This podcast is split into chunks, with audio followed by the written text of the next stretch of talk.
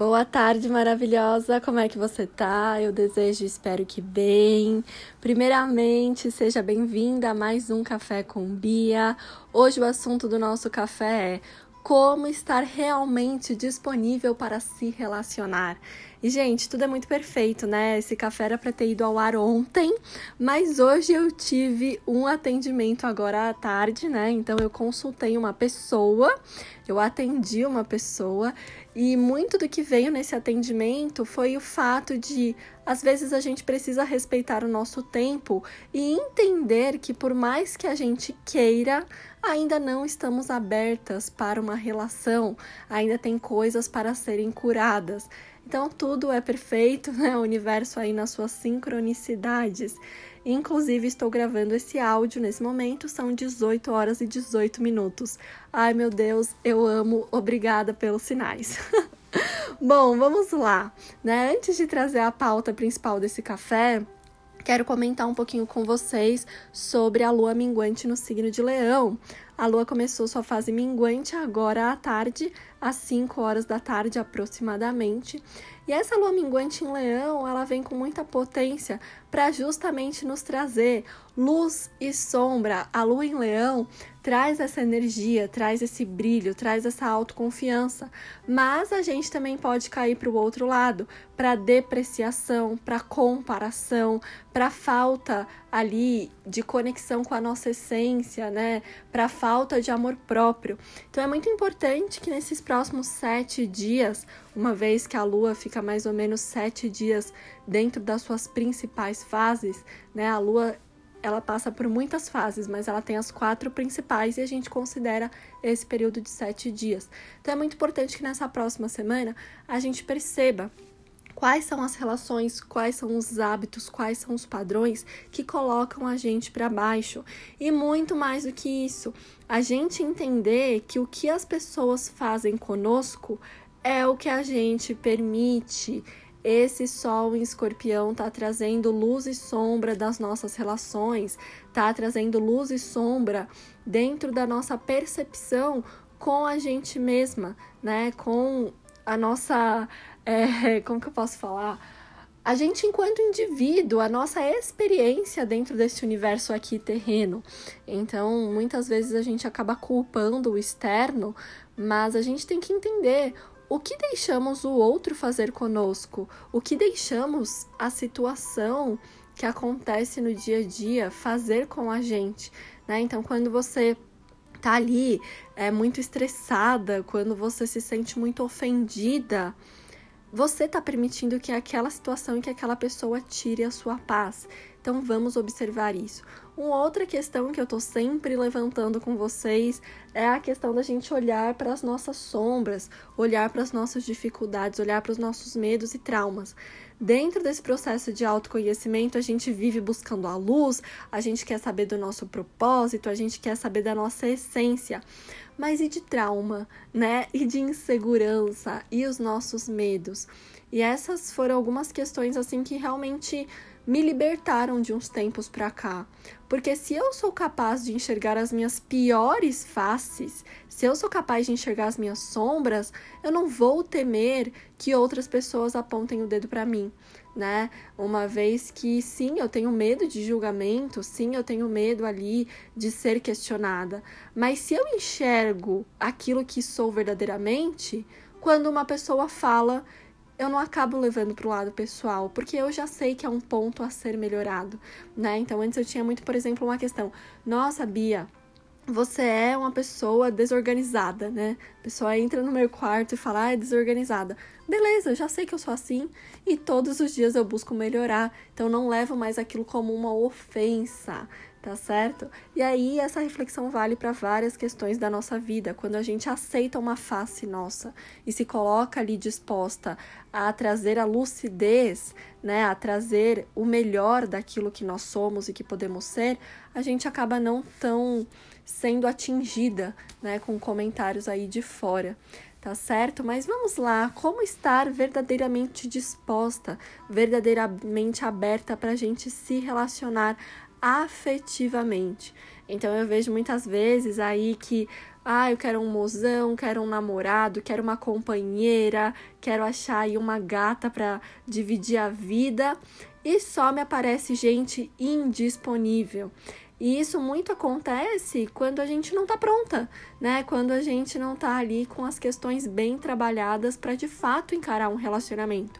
E eu já fui essa pessoa, tá? Eu acho que vocês aqui que me acompanham, que acompanham a Mari Florescer, sabem. Compartilho com vocês as minhas experiências. Até recentemente eu cheguei na terapia em um ponto eu sou uma pessoa que eu gosto de falar de muitos assuntos e isso já foi um problema, mas meu psicólogo me fez perceber que eu amo compartilhar a vida, que eu amo compartilhar a experiência, que eu amo compartilhar aprendizados. Então vocês nunca vão me ver falando de uma coisa só, né? Porque eu vou entrelaçando os mundos que habitam dentro de mim. Mas enfim, eu já fui essa pessoa a qual, ah, eu quero um relacionamento, eu quero um companheiro, eu quero um parceiro, e só me aparecia boy indisponível. Então começava ali uma ficada, tal, me envolvia, de repente o cara, tá, não quero namorar. Ou fulano me apresentava para Deus e o mundo, tal, tal, tal, amigos, rolê, viagem, né, não quero namorar, né? E por que que isso acontecia? É claro que envolve muitos fatores, inclusive falta de conhecimento desses caras com eles mesmos, falta de responsabilidade, mas é o que eu quero trazer para hoje. A gente não pode só apontar as questões para o outro. A gente tem que entender o que esse outro veio nos mostrar, né? Então, quando não somos assumidas numa relação, quando os nossos relacionamentos não estão indo da forma que a gente gostaria, que a gente esperava, é a gente parar para refletir. Será que eu tô realmente aberta? será que eu estou realmente disponível, né? E até trazendo o que eu comentei no início desse café, hoje o atendimento ele veio mostrar para essa pessoa a qual eu atendi que ela precisa de um tempo para si, que ela precisa se curar, que ela precisa ficar sozinha, que ela precisa viajar, que ela precisa dar os rolês dela e também precisa ficar nesse casulo, sabe? Ficar nessa solitude. E quem sabe daqui dois, três meses, quatro meses, conheça uma pessoa bacana que esteja em sintonia. Mas às vezes a gente quer forçar né? A gente quer forçar uma relação para sermos aceitas, para sermos desejadas, para cumprir as nossas carências, quando na verdade o movimento está sendo outro. Então, por exemplo, né? É, eu já desejei muito uma relação quando eu tava, tipo, trabalhando de domingo a domingo, né? Trabalhava finais de semana, dando curso, dando aulas, final, é, durante a semana estava ali em atendimento, estava me dedicando para a produção de conteúdo. E aí, hoje eu paro para pensar, qual o espaço que eu tinha na minha vida para enfiar uma pessoa? Não tinha espaço, né? E aí eu quero te fazer essa pergunta. Hoje, você tem espaço na sua vida? Você tem espaço na sua agenda para estar não, num relacionamento? Porque se você vive corrida, né? Se você tem ali mil hobbies, mil atividades, tem seu trabalho, tem suas amigas, tem sua família, onde você vai encaixar um companheiro ou uma companheira? E até um exercício que eu quero que você faça, se você estiver nessa busca por um relacionamento, né, por uma reciprocidade para uma troca, tenha momentos com você os quais você encaixaria uma pessoa. Então, nossa, bacana, hoje eu vou sair para tomar um café da tarde. Hum, poderia estar aqui com uma pessoa bacana para conversar, para dar uns beijos, né, para trocar uma ideia. Ou, nossa, legal, hoje eu vou jantar, vou fazer um jantar para mim, né? Vou acender uma vela, vou tomar um vinhozinho olha, universo, seria interessante ter alguém comigo numa próxima. E aí a gente vai manifestando esses espaços. E muito além disso, né, muito além de algo racional, é você estar emocionalmente disponível.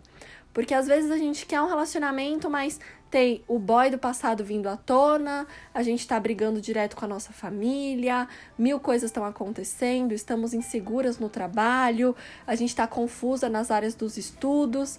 E aí, gente, você quer alguém para enfiar essa pessoa no seu furacão? Na verdade, você não tá procurando um relacionamento, você tá procurando alguém que tire você desse furacão. Aí também que está a merda, que está a cagada, né? Desculpa aí as palavras. Mas como eu sempre digo para vocês, a gente tem que ajustar o nosso terreno. A gente tem que arrumar as nossas bagunças. Tem até um texto que eu mandei na newsletter, tem mais ou menos um mês, que é arrumei a casa para o amor chegar. E a gente tem que fazer essa limpeza, né? Ir passando área por área, ir pincelando, né, cada parte da nossa vida, ir analisando minuciosamente. Bom, será que de fato eu tô pronta? Quais são os meus medos quando eu me relaciono? Eu sou uma pessoa ciumenta, eu sou uma pessoa tranquila? Quais são os meus desejos ao estar numa relação? O que, que eu quero que essa pessoa me traga? Será que na verdade eu não estou querendo alguém para me tirar dessa fossa? Né? Será que na verdade eu não estou querendo alguém para salvar a minha vida?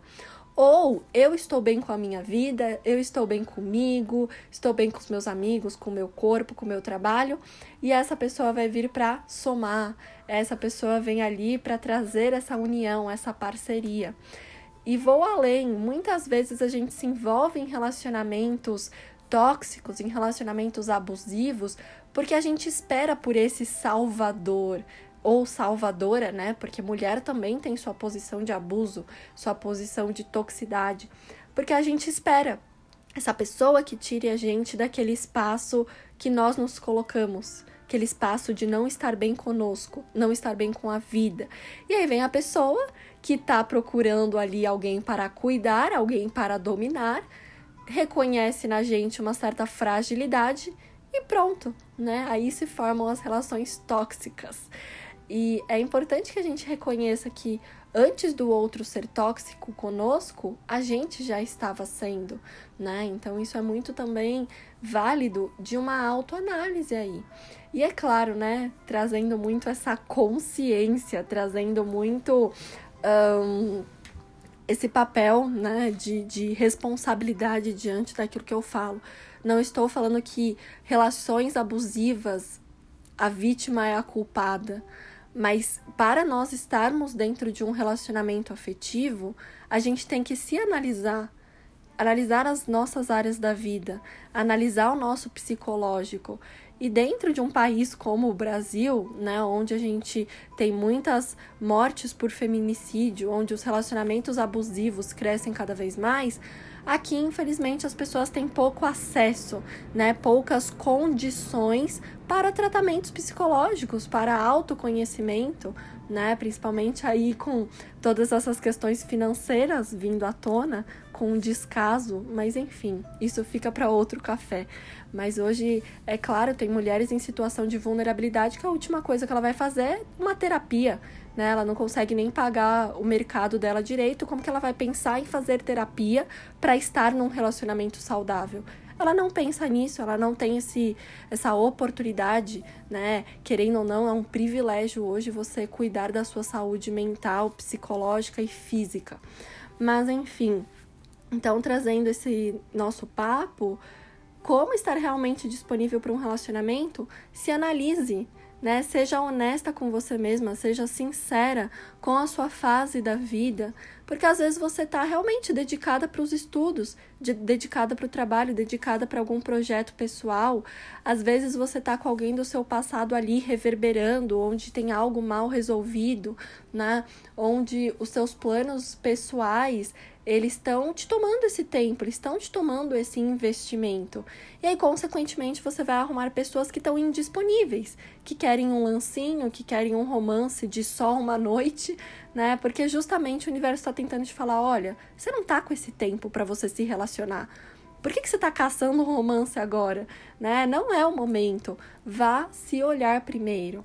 E trazendo também que os relacionamentos são espelhos, né? Eles trazem esse reflexo. E eu sei que essa frase já se tornou um super clichê aí dentro do autoconhecimento, mas a gente se prepara para se relacionar afetivamente quando a gente está disposta a encarar a nossa pior face, encarar as nossas sombras, porque o outro, o outro como ser humano, né, a outra pessoa, independente de gênero, vai despertar em nós as nossas fragilidades, as nossas vulnerabilidades, os nossos medos, as nossas sombras.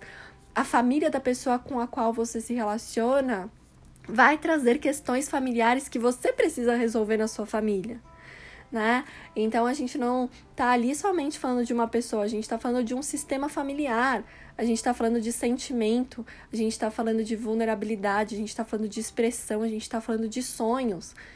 Isso também é importante trazer, né? Ai, Bia, encontrei uma pessoa que tá disponível, mas ela não se encaixa com o meu perfil. Né? Às vezes chegam isso nos atendimentos. Putz, estou saindo com um rapaz, tal, ele é bacana, mas ele não tem ambição, ele não pensa em trabalhar, ele não quer ali buscar uma melhoria para a vida. Mas e você? Você tem ambição? Você está focada nos seus estudos? Você tem um objetivo para a tua carreira? Porque a gente atrai, a gente é um reflexo, né, ali daquela pessoa. O que aquela pessoa traz para nós são coisas que a gente precisa trabalhar com a gente mesma.